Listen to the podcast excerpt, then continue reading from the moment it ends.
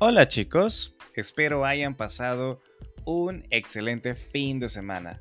Yo soy Milton Ralph y les doy una vez más la bienvenida a Spanish Que Chivo. Este es el episodio número 12 de este podcast. Hoy vamos a hablar sobre una tradición que se ha popularizado por el mundo y que es bien comercial. Estoy hablando de Black Friday un día en el que un gran número de países lo celebra ya que esto aumenta sus números de ventas. Aquí en El Salvador tenemos el mes de Black Friday, Black Friday y Black Weekend. Durante el propio día de Viernes Negro, yo prefiero no salir ya que se encuentra mucho tráfico. Muchos centros comerciales abren sus puertas ese día desde las 5 a.m. para recibir a aquellos que quieren aprovechar las mejores promociones. Yo personalmente prefiero hacer mis compras en línea. Y la verdad que no compro mucho. Aprovecho solo en aquellas cosas que de verdad son una ganga, o sea, en inglés, a bargain. Hace unos años se hizo viral un video sobre un grupo de personas que querían entrar a una tienda acá en El Salvador.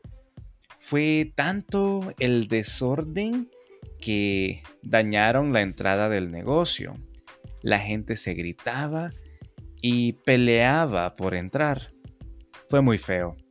Hoy en día es más ordenado, pero literalmente los centros comerciales vomitan gente de lo lleno que se ponen. No estoy en contra del Viernes Negro, pero sí recomiendo ver los precios de los productos que deseas unas semanas antes para verificar que de verdad es una promoción y no solo una mentira visual, ya que algunos negocios aumentan los precios semanas antes y bajan el precio solo en el viernes negro. Es decir, que están vendiendo a precio regular y no hay ningún beneficio para el cliente. Hablemos un poquito de la historia de esta tradición. El Black Friday o Viernes Negro tiene su origen en Estados Unidos. Se celebra el primer viernes después de Acción de Gracias. Su historia comenzó en los años 60, momento en el que el comercio minorista estadounidense quería aumentar sus ventas durante las fiestas.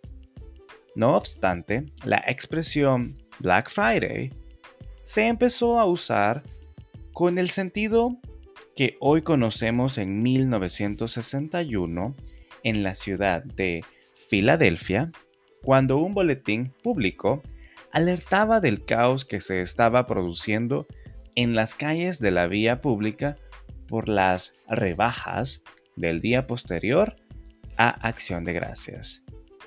El término Black Friday se originó en Filadelfia, donde se utilizaba para describir el denso tráfico de gente y vehículos que abarrotaba las calles al día siguiente de Acción de Gracias. El uso de este término comenzó alrededor de 1961 entre los oficiales de policía encargados de la regulación del tráfico se extendió por todo Estados Unidos a partir de 1975. Con el tiempo, surgió otra explicación al término de Black Friday, refiriéndose al término negro a las cuentas de los comercios que pasan de estar en números rojos a negros gracias a este día.